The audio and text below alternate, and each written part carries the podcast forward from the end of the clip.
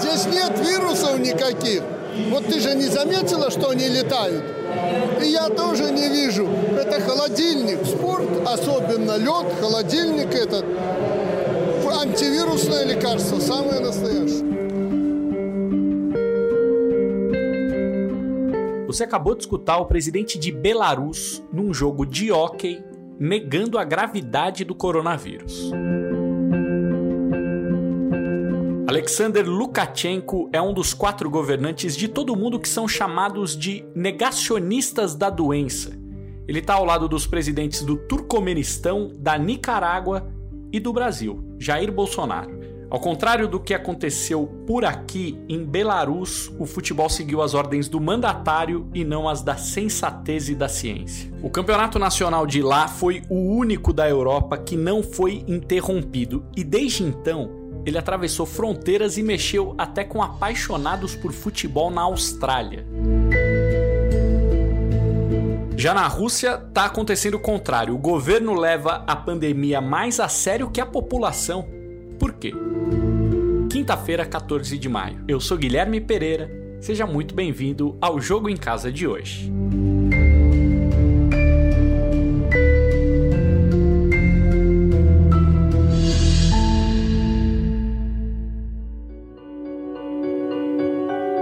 Desde que começou a pandemia e vários países entraram em quarentena, o campeonato de futebol de Belarus está no noticiário porque foi o único da Europa a não ser interrompido. Obra do presidente Alexander Lukashenko. O futebol foi usado por ele como uma arma para negar a gravidade do coronavírus. Belarus, país que foi membro da União Soviética, é uma democracia, mas Lukashenko vem sendo reeleito desde 1994. Vamos entender um pouco das motivações políticas por trás desse cenário. Por isso, eu conversei com o Gustavo Menezes, que é mestre em relações internacionais e especialista em leste europeu. Nominalmente, Belarus é uma democracia. Tem parlamento, tem eleições, tem isso tudo tem lá. Mas ao mesmo tempo é um sistema político que ele concentra bastante poder na figura do presidente, né, o Alexander é, Lukashenko, que é uma figura até certa modo folclórica. A carreira política dele ascendeu e apostou muito nessa figura de um cara do povo, né? Gente da gente. Inclusive cultiva esse apelido de é, pai dos bielorrussos. E o Lukashenko ele chega ao poder pela primeira vez em 1994, ele se torna é, presidente. Depois vai se reelegendo é, sucessivamente. Inclusive em 2004 o referendo aprovou a reeleição indefinida, né? Então teoricamente ele pode se candidatar é, quando ele quiser para a presidência.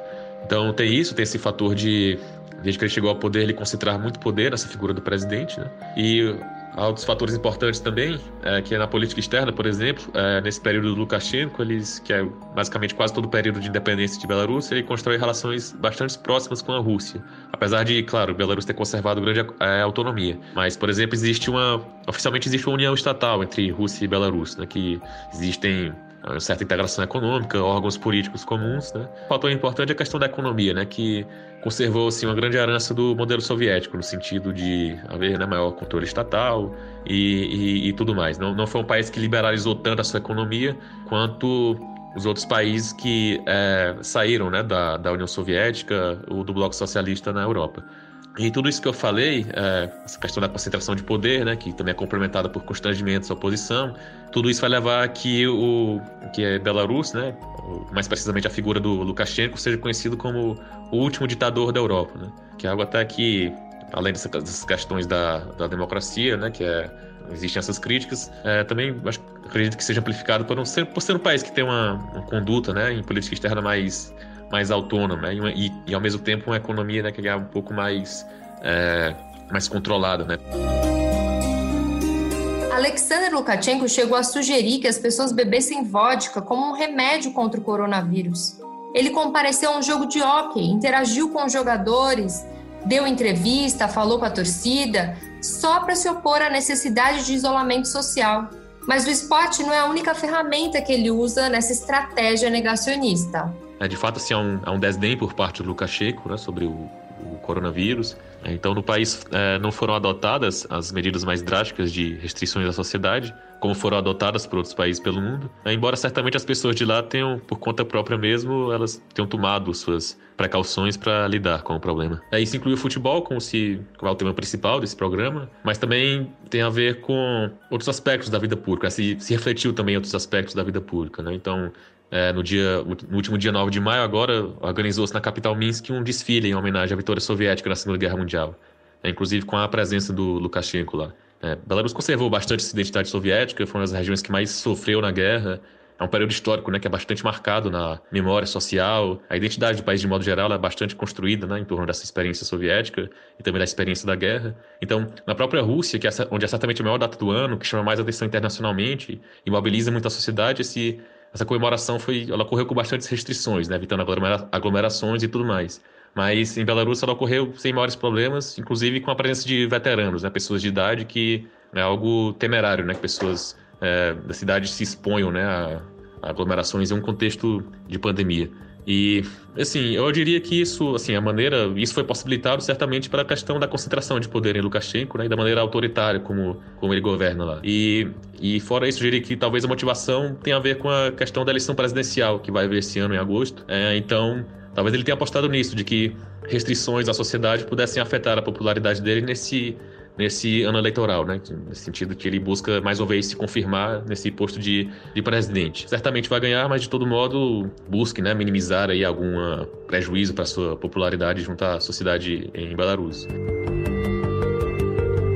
Martim Fernandes está comigo na linha nesse momento. Fala aí, Martim, tudo bem? Fala, Gui, tudo bem? Um abraço para todo mundo que está nos ouvindo. Bom, Martim, fato então é que o campeonato de Belarus continuou e assim atraiu a atenção de malucos por futebol ao redor do mundo, né? Pois é, até na Austrália, um país onde o futebol não é assim tão importante, as pessoas estão sofrendo com a falta de futebol. Então, um grupo de torcedores australianos começou a acompanhar os jogos de Belarus pela internet e escolheram o Slutsk, um time da primeira divisão de Belarus. Yeah, um, it's it's amazing for us. Esse que você ouviu agora foi o australiano Shane Robinson, um dos torcedores australianos do Slutsk. When we first um, started following the club, Uh, we were really just hoping to be able to... Quando a gente começou a seguir o clube, a gente só queria assistir um pouco de futebol. E aí a gente viu o time conquistar algumas vitórias, então é muito gratificante para nós poder acompanhar. E o que parecia ser só uma diversão para alguns malucos na Austrália, acabou ganhando uma dimensão mundial. Cada vez mais gente se juntou aos torcedores australianos do Slutsk e hoje a página deles numa rede social tem quase 7 mil seguidores. We try to, it's a little bit hard because we have some restrictions here in Australia. Com as regras do isolamento social na Austrália, não estamos autorizados a juntar muitas pessoas no mesmo ambiente para assistir aos jogos, mas acho que assim, com tudo isso de coronavírus, vamos conseguir juntar um grupo de 40 ou 50 pessoas para assistirmos juntos e vai ser legal. A gente espera que o Slutsk vença o campeonato e acho que vamos continuar seguindo o time depois da pandemia. Eu vou com certeza. Eventualmente poderemos até viajar da Austrália para ver alguns jogos ao vivo. Esse é meu plano para o futuro. eventually I want to uh, travel from Australia and actually head over to to a couple of games live. Porém, a brincadeira de Belarus e não a dos australianos parece que está chegando ao limite. Dois jogos, um da primeira divisão e outro da segunda, foram adiados depois que jogadores foram diagnosticados com a Covid-19. Detalhe: o brasileiro Gabriel Ramos foi eleito o jogador do mês do Campeonato Nacional de Belarus. Até aqui, de acordo com os números oficiais, 196 pessoas morreram por lá.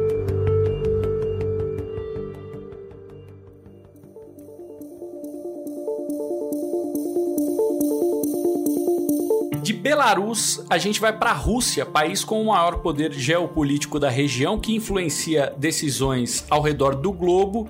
E dos países mais poderosos do mundo, foi o que menos abriu as estratégias de combate ao coronavírus. Na Rússia está acontecendo o contrário do que a gente está vendo aqui no Brasil e em Belarus. A população não está levando a pandemia tão a sério quanto o governo. A gente vai conversar agora com o Rodrigo Yanhens, que é um historiador de 30 anos, que agora é guia turístico lá na Rússia, para a gente entender um pouco melhor essa situação. Olha, por parte das pessoas aqui dos russos, eu tenho sentido que há um certo desdém, é, porque os russos têm essa coisa de achar que por causa da história é, complicada aqui do país, eles uma doença dessa não seria um grande problema. Se comparar, por exemplo, a guerra, que aqui foi devastadora, a Segunda Guerra Mundial, é, ou a todos os problemas da década de 90, depois do colapso da União Soviética, eles, eles acreditam, tendem a acreditar que é, eles conseguem é, sobreviver a tudo isso. É, e por isso existe esse espírito um pouco de de tentar minimizar a questão. Só que o governo não, não foi nessa linha. O governo aqui, é, no que diz respeito principalmente à cidade de Moscou, tem levado muito a sério a questão da quarentena então, já desde o início, já desde fevereiro, os russos fecharam as fronteiras com a China, foi um dos primeiros países, inclusive as pessoas na época acharam um exagero por parte do governo, e, e, e eles começaram a restringir até que bastante cedo a, a, as fronteiras, depois foi com a União Europeia e com, outros países. É, e aqui em Moscou eles instituíram a quarentena já no final de março é, e rapidamente instituíram um sistema de é, QR Code para que, que, as pessoas que precisassem sair na rua sejam obrigadas a, a entrar no, no, site da prefeitura, dar as informações principais, os motivos pelos quais elas estão saindo e para onde elas estão indo, para que a, a, polícia cheque. A polícia está checando todos que estão usando transporte público, táxi ou carros pessoais. E Uh, ao redor da, da, das casas, as pessoas só podem ir até 100 metros de distância, na farmácia ou, ou no, no, mercado mais próximos é, e passear com o cachorro na região ou jogar o lixo. Então é só, só o que é permitido oficialmente que se faça por aqui. Então o governo está levando bem a sério. Na cidade de Moscou, nas outras cidades já, já não é tão rigoroso assim. E esse que vocês vão escutar agora é o Fábio Aleixo, um jornalista brasileiro que mora em Moscou há três anos. Ele vai falar um pouco das restrições que estão em vigor nesse momento lá na Rússia. Fala pessoal do Jogo em Casa, tudo bem? Falo com vocês diretamente aqui de Moscou, onde desde a última semana de março é, está em vigor o regime de auto-isolamento, ou seja, só podemos sair de casa para as necessidades básicas, como ir para farmácias, supermercados, é, consultas médicas ou alguma coisa. Esse regime vai estar em vigor em Moscou é, pelo menos até o dia 31 de maio, como já foi avisado por aqui pelo prefeito é, Sergei Sobyanin. E também desde a última terça-feira, dia 12 de maio, está sendo obrigado todo mundo que vá ao supermercado, é, use o metrô, use transportes públicos, a usar máscaras e luva, é, sob pena de receber uma multa de 5 mil rublos, pouco mais de 75 dólares. Então, essas são as medidas que estão em vigor no momento aqui na Rússia. É, lembrando que desde a última semana de março até a própria segunda-feira era considerado um período como se fosse feriado, as pessoas não tinham que ir trabalhar e mantinham é, os seus salários, as empresas eram obrigadas a pagar os salários e o presidente Putin é, deu por fim isso no dia 11. Isso significa que a partir de agora as regiões autônomas dos países determinam é, quais os tipos de, de regime de quarentena ou não tem de seguir, é, de acordo com a situação epidemiológica de, de cada lugar. Afinal, a Rússia é um país gigante, como vocês sabem, e cada região tem suas características. De acordo com dados oficiais, 2.212 pessoas morreram na Rússia por conta da Covid-19. Mas acredita-se que o número de subnotificações, assim como no Brasil, seja enorme. Eu conversei com Fabrício Vitorino, que é jornalista e mestre em língua e cultura russa pela USP. A Rússia é o segundo país que mais testa a sua população, mas falta transparência e testes mais confiáveis. O Fabrício explica isso pra gente.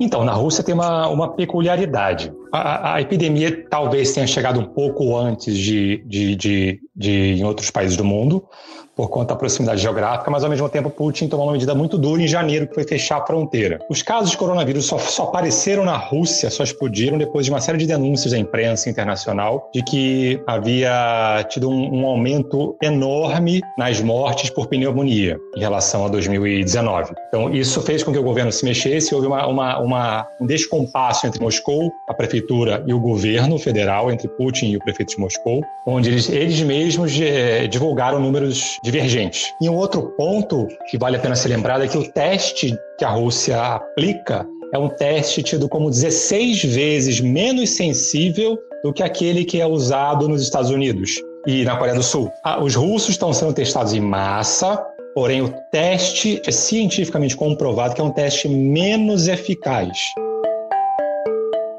E, e como você definiria a situação lá agora? É preocupante? É controlada? Tem um, um termo que pode definir isso? É absolutamente preocupante. A diferença básica de lá para cá é que o primeiro, primeiro ponto é que um é extremamente concentrado em Moscou. Então, 90% dos casos acontecem na região de Moscou. Isso dá, possibilita um controle maior. O segundo ponto é subnotificação. Há uma matriz muito clara para subnotificação na Rússia. Então, eles sabem exatamente o que está acontecendo, dada assim, a limitação geográfica do surto no país.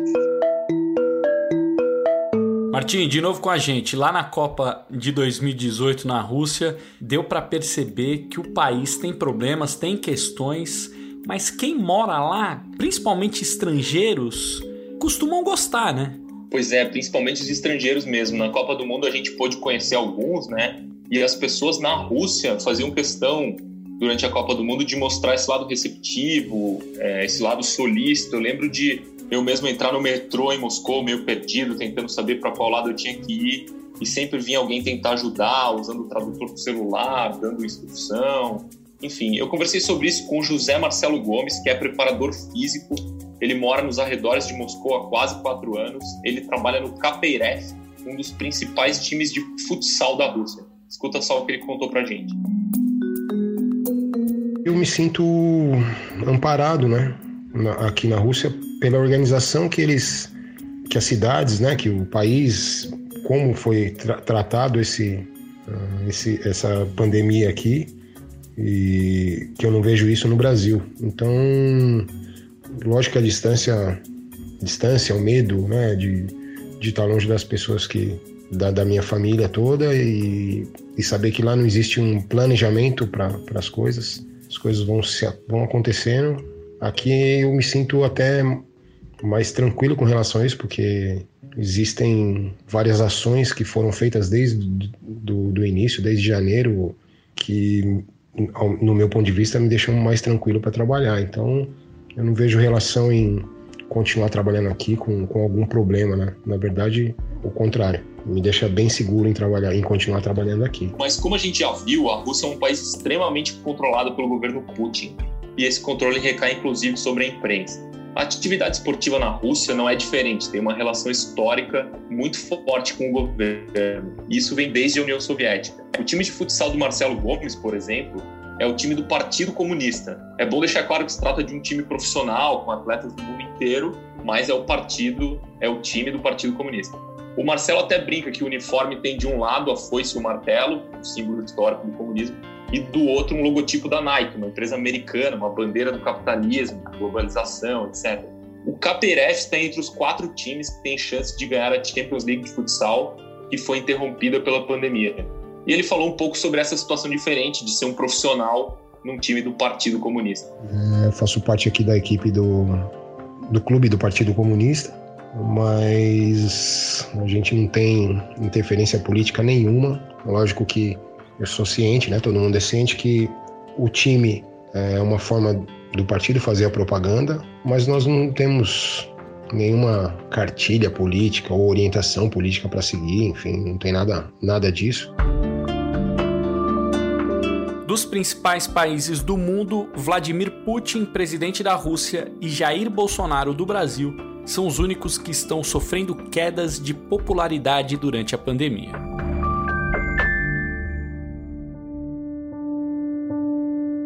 749 pessoas morreram nas últimas 24 horas no Brasil. Ao todo, agora, são 13.149 óbitos, de acordo com o Ministério da Saúde. O Jogo em Casa tem a produção e reportagem da Bruna Campos, do Martim Fernandes e do Henrique Totti. A edição é do Leonardo Bianchi e do Guilherme Daolio. A coordenação é do Rafael Barros e a gerência do André Amaral. Lembrando que você encontra o Jogo em Casa na Apple Podcasts, no Google, no Pocket Casts, no Spotify claro, lá no nosso globesport.com/podcasts. Eu sou Guilherme Pereira, muito obrigado pela sua companhia e até amanhã.